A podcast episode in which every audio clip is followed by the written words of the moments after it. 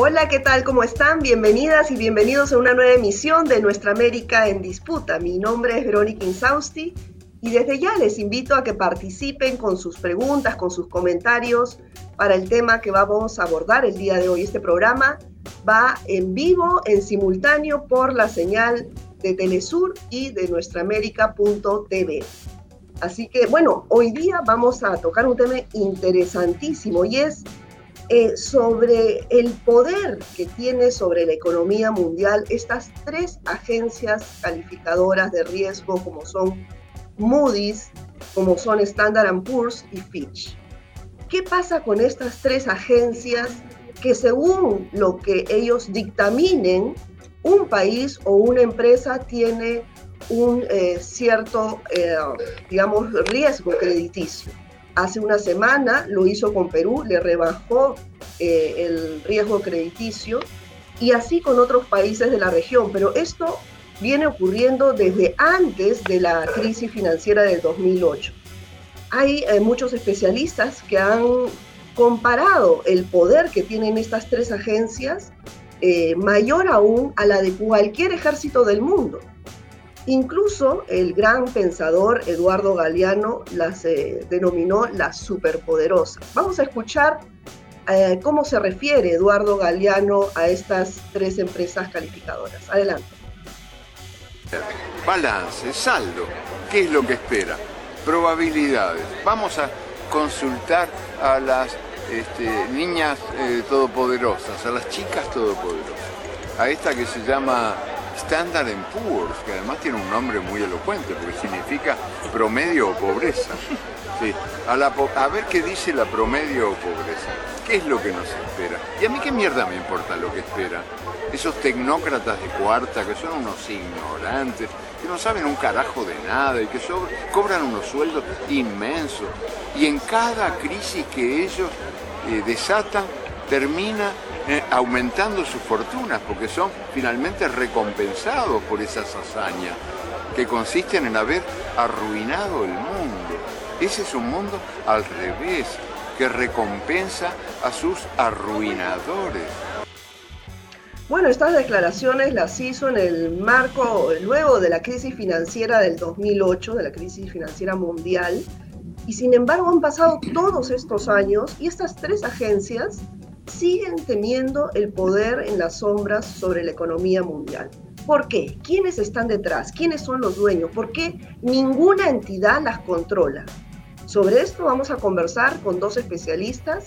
Se encuentra con nosotros Jorge Marchini, él es profesor de la Universidad Nacional de Buenos Aires y eh, director de la Sociedad Latinoamericana de Economía Política eh, también está con nosotros Rodolfo Bejarano, economista e investigador de la TINDAD. Muchas gracias a ambos por estar aquí en Nuestra América en Disputa. Gracias a ustedes por la invitación. Gracias por la invitación. Bueno, eh, señor Marchini, comencemos con usted. ¿Cómo nacen las agencias de calificación de riesgo ¿no? y, y por qué se han convertido en los árbitros sobre el manejo de la economía en el mundo? Mira, un tema central es que el capitalismo, el sistema que nosotros vivimos, tiene factores de incertidumbre enormes, es decir, que son de tipo económico, político, geográfico, climático, eh, y estas agencias surgen con una idea que es de, alguna forma acotar o reducir o eliminar el riesgo. Lo hacen a través de una calificación, es decir, cuando ven una inversión, toman una inversión, eh, indican si este tipo de inversión es este, es alcanzable, tener seguridad para la misma, a largo plazo o a corto plazo, y a partir de esa calificación también se indica la tasa de interés. De alguna forma esto va a incidir la tasa de interés. Es cierto que esto es una ilusión también, un poco el Galeano lo pone bien en claro, este, ¿cuál es este, la especialidad? ¿Cuál es el secreto que guardan, que saben tanto? Digo esto porque estas agencias también contratan a veces premios Nobel. Algunos premios Nobel han sido vinculados a cálculos econométricos realizados por ellos. Pareciera ser que es una fábrica de ilusión, pero también una fábrica que maneja una técnica que ninguno de nosotros conoce y que llega a tener un resultado. Tiene enormes fracasos en su historia. Yo digo algunos fracasos que podemos recordar ahora. 1997 fue la crisis asiática. No, no solo no no la vaticinaron, sino luego que ocurrió y se recuperaron las economías asiáticas, tampoco supieron plantear la posibilidad que se pudieran salir adelante. Lo más, lo más serio en los últimos años fue Enron, en el principio de los 2000, empresa energética que es una estafa y que fue calificada todavía con alto grado de confiabilidad antes de su crisis. Y por supuesto lo más cercano en las últimas historias, los últimos años, que ha sido la crisis del 2008. Vamos a Lehman Brothers, que es una empresa que fue la que desemboca toda la crisis, tenía calificación A, es decir, la máxima calificación. Esto que ahora, ahora se ve el tema, y el día anterior de la caída todavía seguía manteniendo esta, esta calificación. Por lo tanto, los fracasos son enormes. La pregunta es, ¿qué se sacó de lecciones todo esto? Las lecciones son muy pocas. En primer lugar, porque es algo muy paradójico la calificación se hace por la plata o el dinero que pagan aquellos que van a ser calificados. Es decir, el que es examinado paga al examinador. Por lo tanto, el examinador quiere que sea elegido. La forma de ser elegido es también dar un tipo de opinión favorable al que lo contrató. Es decir, hay un juego un poco perverso, en el sentido un poco recurrente, entre, el, una, entre las dos partes que debieran ser independientes. Luego, obviamente, hay cruce de mostrador. Algunos que han sido el sector financiero pasan a ser también eh, miembros de Moody's y al revés, digamos, hay un juego en el cual el mismo juego se mantiene. Esto que también Galeano dice son personas que pueden eh, recibir altísimos salarios, pero poco tiene que ver con la, con la realidad. Lo que me parece más importante son los países nuestros, países latinoamericanos, que son castigados especialmente por un dato que no tiene ponderación, como es el tema, en el caso de Perú ahora, o pasa Argentina también, de automática calificación. Cuando son gobiernos que se rejuestan en perspectivas populares, de priorizar lo popular sobre la especulación financiera, rápidamente son calificados de forma ventajosa. Esto le significa mayores tasas de interés, mayores cargas a esos pueblos y por tanto presiones de mercado permanentes que vemos luego observar en nuestra, en nuestra economía.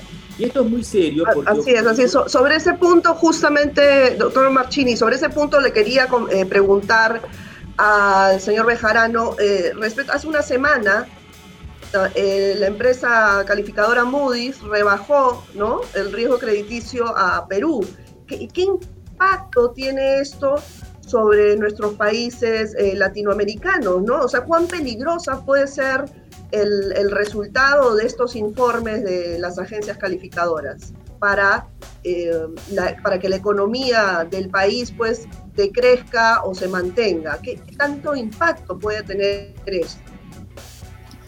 Sí, bueno, el, impacto es, eh, eh, puede ser un impacto bastante importante, ¿no? Puede tener un impacto bastante negativo porque, como ya lo mencionaba eh, Jorge, hay una especie de, de a, estos, a estas calificadoras porque depende mucho de, su opinión para que no solo empresas, sino también estados accedan a los mercados de capitales o sea, en qué momento es una empresa privada, ¿no? como estas calificadoras son este, tan respetables como para evaluar un gobierno, por ejemplo. ¿no? O sea, tenemos que entrar también a, evaluar el tema de fondo de, hasta, hasta dónde se les da este poder. Y efectivamente muchos inversores se guían de, ese, de esas calificaciones para, eh, para comprar bonos, instrumentos financieros que emiten tanto empresas como este, gobiernos. Pero un Estado no es lo mismo que una empresa. Un Estado tiene que velar también por sus propios eh, ciudadanos, por, las, por cumplir con, eh, con, las, eh, con, con satisfacer necesidades y, los derechos de las personas. Entonces, un Estado... ¿por qué los Estados tienen que estar, perdón, por qué los Estados tienen que estar sometidos a lo que digan las calificadoras de riesgo? Claro, porque hay una, digamos, hay una, eh, un condicionamiento para acceder a los mercados financieros de que tengan una opinión favorable de estas calificadoras, que finalmente estas están en Estados Unidos, están en el centro financiero en Wall Street, y, para, y prácticamente, digamos, es, es, también el mismo gobierno de Estados Unidos ¿no? el que les ha dado ese poder los ha, muchos años los ha eh, dejado sin regulación. Este mercado de calificadoras ha crecido tanto que prácticamente al mejor postor ¿no? les daban una calificación triple A en, lugar de pensar más bien en, que estos mm, emisores de, deuda, ¿no? que, por ejemplo son, podrían ser los gobiernos, que pudieran tener una, más bien una eh, situación en la que sí pudieran acceder a mercados, pero no, no con esas condiciones. Entonces ahí, bueno, eh, tendríamos que ver también el, rol que han tenido los, los que supervisaban. O sea, ¿quién califica también a las calificadoras? Es una pregunta que hay que hacer. Exacto, exacto. Esa pregunta se la quiero hacer al doctor Marchini, ¿no? ¿Quién la fiscaliza? ¿Por qué en todos estos años no se ha creado un organismo o multilateral que pueda auditar si, si los, las investigaciones o los resultados eh, de las calificadoras pues son subjetivos o, en verdad pues están basados en, pruebas concretas, ¿no? ¿Cómo es esta medición? En cada, en cada crisis financiera que hemos observado en los últimos años, siempre aparece luego de las crisis, crisis que pagan los pueblos, crisis de deuda, crisis que pagan los pueblos, aparece algún movimiento, aún en el propio estado financiero, de que hay que revisar la función y, digamos, y también la credibilidad que tiene esta agencia. Luego que se diluye el tiempo, se pierde esta idea. Lo cierto es que la paradoja es que, por ejemplo, las mismas agencias, la Reserva Federal u otras, bancos también, que tienen que controlar las inversiones, exigen que para tomar inversiones hay que tener una calificación de estas agencias. Son, eh, por tanto, los datos de estas agencias son oficiales, porque están diciendo, ustedes para invertir, porque un fondo de inversión tiene que tener un espectro de, de digamos, de inversiones que tengan tal condición. Esa condición está dada por estas calificaciones entonces se convierte en un dato muy importante, pero al mismo tiempo nadie sabe cómo se hace y nadie se controla por todo esto.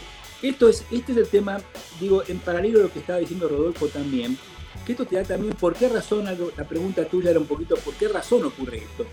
Uno de los temas también que va paralelo a este tema de esta especulación financiera, porque tiene como varios ciclos. Eh, altas, altas calificaciones significan ingreso, ingreso al mercado de capitales. Bajas calificaciones tasas de interés muy altas y comienzo de problemas. Especuladores que entran a trabajar lo que llaman este, bueno, carry trade, es decir, inversiones de corto plazo para invertir y salir rápidamente. Y por último, crisis, crisis de los pueblos, ya no son crisis financieras, sino crisis de los pueblos. Al mismo tiempo, en paralelo, se dan fuga de capitales. Es decir, el gran tema de América Latina, que hemos visto también ya en la década anterior, una discusión importante, que Venezuela tuvo mucho que ver y también otros países de América Latina lo llevaban adelante, sobre todo a partir del Mercosur y fue luego UNASUR, era la idea de un Banco del Sur. Es decir, una de las ideas que tiene es que América Latina genera ahorros, genera capacidad de apalancar su producción inversión.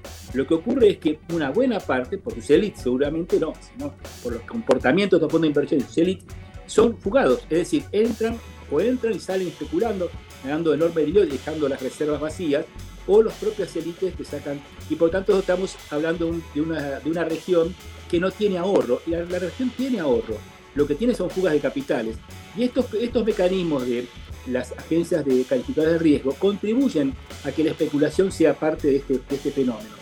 Digo esto porque estamos en una época muy difícil ahora, entramos en una época compleja en América Latina, pandemia, crisis este, económica, y tenemos que entender cuáles son las prioridades. Un poco creo que también llevando a lo que decía Rodolfo recién, creo que es el momento que se debe decidir las, decidir las grandes líneas, pero también obviamente en esta grandes líneas están las prioridades. Hoy en día la prioridad no es atender la, la especulación financiera, debe atenderse centralmente las necesidades de la sociedad, que son obviamente alimentación, eh, salud, vivienda, educación. En este tema, esta discusión, siempre de este tipo de pensamiento se dice, bueno, pero América Latina no tiene recursos. No tiene recursos en la forma que estamos trabajando actualmente, este sistema financiero. Mucho se discutió años atrás lo que se llamó nueva arquitectura financiera. Puede cambiarse el nombre ahora, no, no, necesitamos repetir los nombres, pero la idea básica es, América Latina tiene una gran potencialidad, tiene capacidad, tiene, tiene capacidades humanas, capacidades productivas. En muchos casos, caso de Argentina actual, el 40% de la capacidad productiva nos está utilizando por la recesión. Es decir, tenemos como tramos, pero como hay una situación financiera altamente especulativa, de fuga de capitales, de aumento de cotización, de presión sobre el mercado cambiario, justamente por este juego de globalización financiera, nos inhibe el desarrollo de los pueblos. Creo que esta situación, ya no tan solo en nuestros países, sino también seguramente países centrales, por el grado de endeudamiento que han entrado, van a tener que discutirlo nuevamente. Ahora, doctor Marchini, justamente sobre el, tema que usted mencionaba hace unos minutos, sobre que después de cada crisis eh, financiera, global, económica, salen algunas eh, organizaciones de la sociedad civil o, líderes políticos a pedir que ya no se les se les tome tan en cuenta estas tres agencias, pero eh, lo cierto es que hace más de tres décadas, pues estas tres agencias eh, tienen el poder en la sombra sobre la economía mundial. Eh, Rodolfo, yo te quiero preguntar a ti, ¿por qué? ¿Quiénes están detrás? ¿Quiénes son los dueños de estas agencias que además se dice que son los principales operadores del sistema financiero internacional? Son juez y parte. ¿Tienen tanto poder? Sí, efectivamente, detrás de estas empresas están también las mismas empresas financieras e inversores que quieren que el sistema financiero siga andando eh, a su manera, digamos.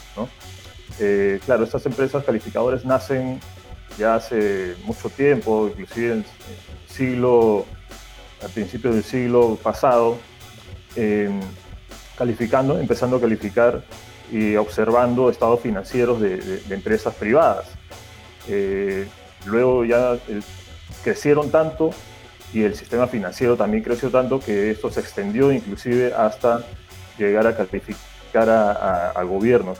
Pero sobre la pregunta que, mencionas, claro, o sea, detrás de ellos, de estas calificadoras, también están las propias eh, empresas o inversores financieros que les conviene, ¿no? Les conviene que estén, que se califiquen a sí mismos, ¿no? Entonces se, se entraba en ese círculo eh, para ellos virtuoso porque podían emitir instrumentos, bonos, eh, y podían ser calificados por sus propias este, calificadoras, digamos. ¿no? Entonces, eso fue creciendo cada vez más y, se generaron las crisis que ya mencionaba Jorge, ¿no? y sobre todo la crisis del, del 2018-2019. Estas calificadoras, sobre todo las tres grandes, han tenido un rol fundamental en esa crisis y sin embargo no pasa nada. Bueno, han habido algunas sentencias por ahí, han tenido que pagar algunas reparaciones, pero siguen operando, siguen siendo referentes financieros. Eh, esta última calificación, ¿no? retomando el caso peruano, eh, que ha sido hace una semana, eh, de Moody's, ¿no? que ha, ha rebajado la calificación, hace cuatro meses esa misma calificación eh, esa misma calificadora le daba una calificación estable. Entonces, ¿qué ha pasado en, cuatro meses? Lógicamente ha sido solamente el cambio de gobierno. También hay temas políticos ahí que se, que se, involucran y, no, eh, y le quitan bastante, digamos, objetividad a la calificación que podamos ver. Señor Marchini, ¿y se sabe quiénes son concretamente los dueños de estas tres calificadoras? ¿Quiénes son los principales accionistas?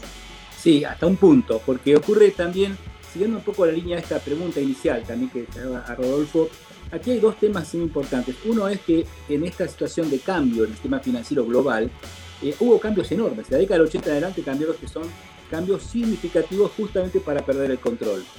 Uno es el tema de que los bancos han ganado hacer, pueden hacer todo tipo de negocios. Antes estaba, por ejemplo, dividida la banca comercial de la banca financiera, los fondos, los, banca de inversión y banca eh, comercial. Hoy en día todo está unido y pueden hacer cualquier tipo de cruce de negocios, como ya hemos visto en la caída de bancos hace un poco más de 10 años.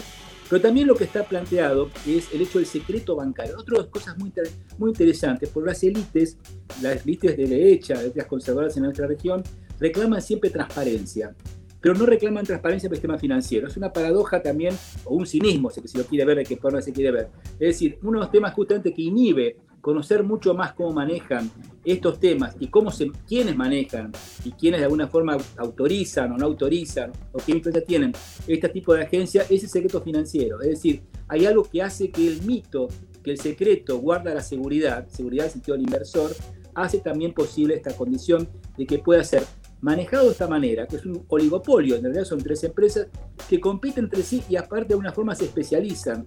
Algunas están en empresas de energía, otras van a los gobiernos, otros tienen que ver, por ejemplo, con las nuevas áreas de tecnología. Todos ellos de alguna forma se especializan. Es un negocio enorme porque el que suscribe tiene que pagar mucho dinero. Y por ejemplo, cada vez que alguien tiene que buscar capital, tiene que ir a una agencia a pedir que la califique y le paga. Ahora, en lugar de ser los inversores que debieran pedir ese servicio, son los que van a poner el crédito, los que van a pedir el crédito, los que ponen la referencia. Entonces, esta situación rompe, digamos, un esquema que cuando se demuestra que no existe eh, sustentabilidad, no existe tampoco justicia o transparencia, y aparte provoca serios daños a la sociedad, es cuando hay crisis. Cuando hay crisis hay una reconversión. Los bancos se convierten en estatistas, es decir, quieren que los salven a ellos, por supuesto. Lo hemos visto en las crisis anteriores, es decir, primero nosotros, que nos salgan a nosotros, y luego otra cosa. Y la otra consecuencia luego de esto es que vienen los ajustes. Cuando aparece el Fondo Monetario Internacional, los, pedidos de ajuste, que son regresivos, aumento de tarifas de servicios públicos, por supuesto caída de jubilaciones y salarios, menores presupuestos para educación, para gastos de salud, son consecuencias justo de estos juegos. En algún momento, y esto es una. En América Latina siempre ha estado a la vanguardia de este debate, y es una suerte, hemos tenido crisis de deuda, hemos tratado de aprender en cada crisis justamente cómo argumentan. Yo creo que en América Latina estamos maduros para pensar mejor este tema. Yo creo que de este programa que es tan importante, la referencia que surge tiene que ser más que nada cómo podemos pensar en perspectiva esto. La primer tema que tenemos que tener en cuenta es que nosotros somos capaces no de, estar desvinculados con el mundo en temas financieros, porque obviamente hay muchas vinculaciones comerciales, financieras con el mundo, pero sí de tener fortalecer nuestra capacidad propia. Tenemos que una claro, pero, pero eh, disculpe que lo interrumpa, pero si el propio gobierno norteamericano luego de la crisis de financiera del 2008 eh, determinó la, la corresponsabilidad de estas tres agencias, sin embargo no hay nadie preso y han seguido teniendo el mismo poder hasta la fecha, entonces quiere decir que finalmente la gente que está detrás de estas agencias eh, manejan la economía mundial, manejan el mundo. Entonces, este, ¿qué, tan, ¿qué tan difícil es em, mantener una política soberana en nuestros países, en la región, en Latinoamérica, y, que estas, em, estos resultados de, las, de los análisis, de las calificadoras, eh, de riesgo no afecten de una manera, o somos, bueno, parte del mundo, de todas maneras vamos a ser afectados. ¿Qué hacer entonces?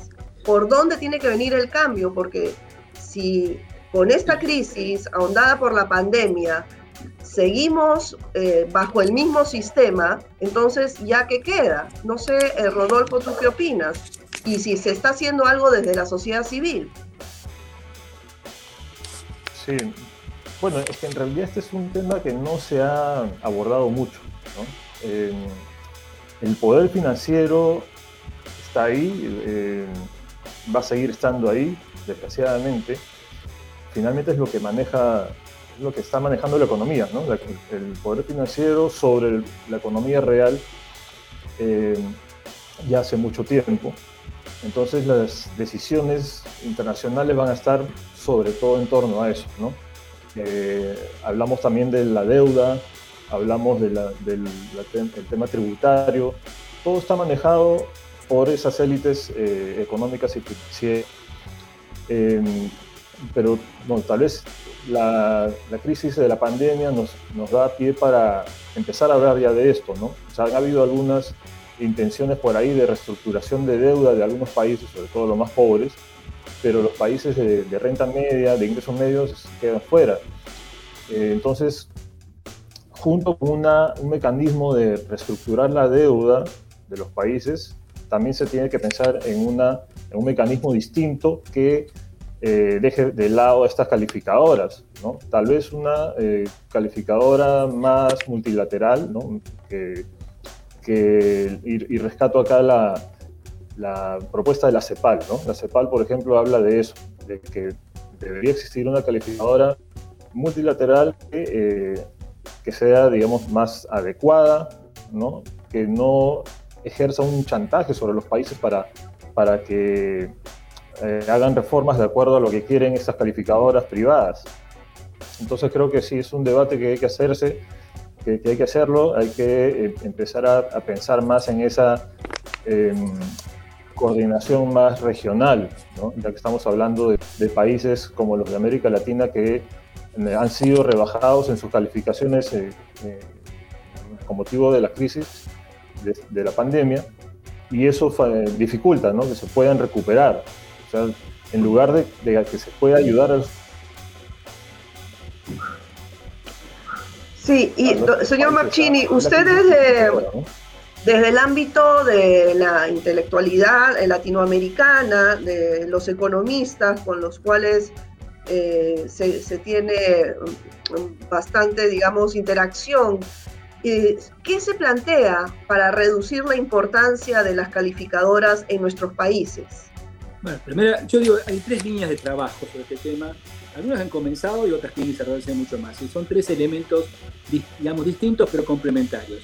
Uno es el tema de la legislación financiera, la legislación que tienen nuestros países, que es obviamente ampliamente eh, expuesta a este tipo de movimiento y también de presión de calificadoras de riesgo. Eh, por lo tanto, debemos calificar también la legislación, la condición que tiene el sistema financiero en cada uno de los países, que ha sido muy reformado justamente a favor del tipo de sistema perverso, vemos como por sus consecuencias. El segundo tema es el movimiento de capitales, es decir, el movimiento de capitales, cómo se controla, cómo se observa, cómo se, cómo se analiza este tema, para que tenga características reales y no características especulativas. Y el tercer tema es otro mito instalado también, que es el de los bancos centrales es decir, el mito de la instalación que los bancos centrales son organismos independientes, cuando también aparece un cruce lo que llama una captura de la, eh, del control, captura del control porque los controladores también son este, controlantes y controladores y controlados. Es decir, aparecen los cruces y también tenemos que ver los roles de bancos centrales. Eh, no tantos años atrás, décadas atrás, después de la Segunda Guerra, nuestra región tenía realmente un sistema financiero donde los depósitos del sistema financiero estaban a cuenta y orden de los bancos centrales. Es decir, los bancos centrales tenían que administrar los ahorros de sus países. Hoy en día se ha perdido esto. Los bancos centrales son tampoco tránsito, tan solo son este, reguladores en el sentido de oferta y demanda de dinero y, y le dejan abierto a que este tipo de condición, de exposición de los sistemas financieros a la especulación financiera o a las tasas de interés, a la corrida en tasas de interés, genera los problemas que estamos generando. Yo creo que es una hora, como decía Rodolfo, la crisis, la condición propia de la pandemia, eh, los grandes desafíos y sueños latinoamericanos no tienen que olvidarse el tema del tema financiero. Hay algo para decirte además muy pequeñito. Algo ha pasado con los movimientos sociales que siempre tienden a odiar los bancos. Entonces, odiar en el sentido de decir los bancos, no estudiamos, yo creo que tenemos que tener especializados, gente especializada en el tema de bancos y financieros, porque uno de los mitos que instalaron es que son gente que sabe mucho y por lo tanto nosotros no somos capaces, no es así, el tema financiero tiene sus complejidades, como toda técnica, todo ámbito, pero es aprendible. Lo que tenemos que ver son sus mecanismos básicos, cuáles son las condiciones que está teniendo en este momento, cuáles son las condiciones para proveer el ahorro, la inversión y el consumo, estos elementos, que son básicos, que ya estaban instalados en esta región en la década del 50, 60, tienen que volver a estar puestos en el centro de atención. Yo creo que hay una recorrida de frustración, de problemas, de crisis, que tienen que llevarnos a nosotros a pensar nueva alternativa. Y ahí, por supuesto, ahí en lo académico, el pensamiento, las condiciones propias de discusión de los movimientos sociales y políticos juegan un rol muy importante.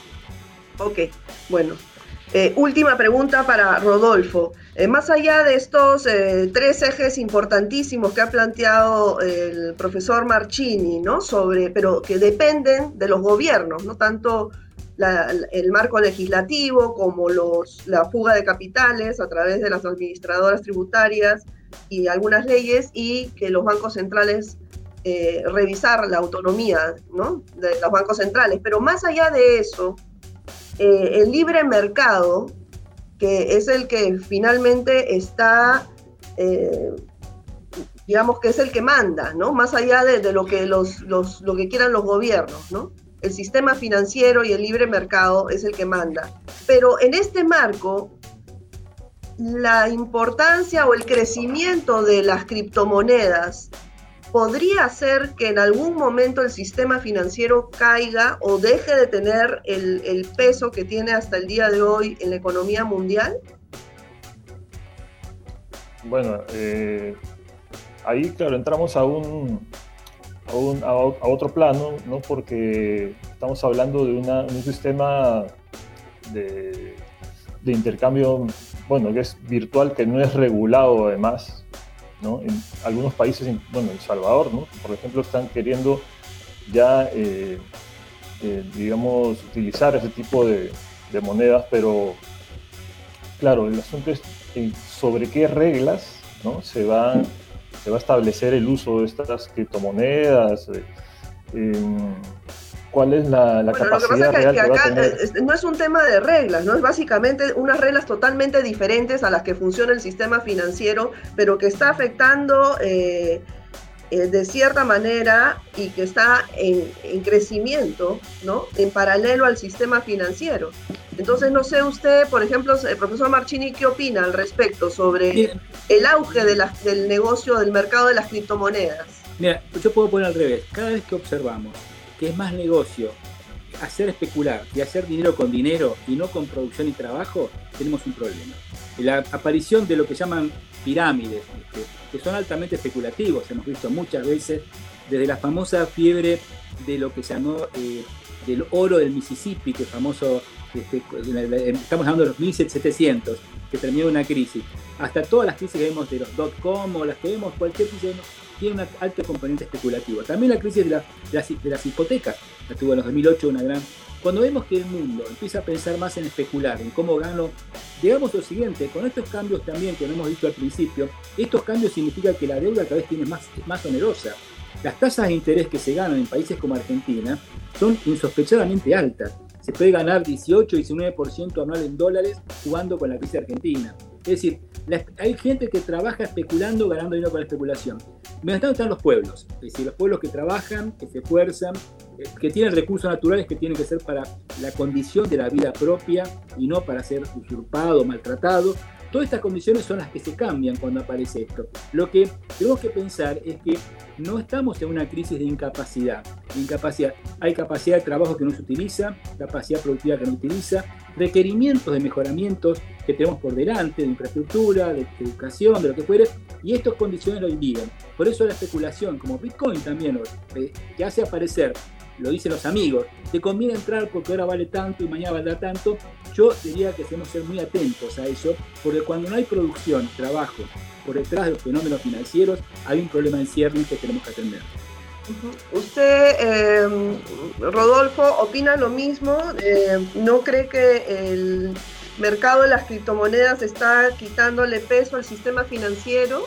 ¿O también eh, piensa que es, eh, como el señor Marchini menciona, eh, digamos, un, tema quizá pasajero? Y el sistema financiero va a seguir teniendo el mismo peso que tenemos en las últimas décadas en la economía mundial. Sí, lo que cambia simplemente es eh, el nicho, digamos, ¿no? o sea, el comportamiento del sistema financiero de los inversionistas es el mismo. Si encuentran que mayores ganancias van a haber en, en la venta y compra de Bitcoin, bueno, se van a ir ahí, ¿no? Si van a encontrar más rentabilidad en la compra y venta, no sé, de jugadores de fútbol, se van a ir ahí. Entonces, creo que sí, es parte del sistema, ¿no? Eh, ahora tal vez es algo pasajero, es una es un nicho que han encontrado y que tal vez se va a, querer desarrollar más y, se, y también se va seguramente a, desregular eh, o, mantener desregulados, queremos llamarlo así, eh, hasta que se saque el mayor provecho de eso y luego irán a otro, a otro, a otro negocio. ¿no? Entonces hay que estar atentos con, con, con todos esos movimientos porque siempre van a buscar eh, la mayor rentabilidad ¿no? en ese tipo de, de negocios. Bueno, bueno, vamos a seguir estando muy atentos a este tema, pues da para muchísimo más. Muchas gracias al profesor Marchini, a Rodolfo Bejarano por acompañarnos en esta emisión de Nuestra América en Disputa. Gracias a ambos. Gracias a ustedes por la invitación. Muchas gracias. Bueno amigos, se nos acabó el tiempo. Nos vemos en una próxima emisión de Nuestra América en Disputa. Chao, cuídense.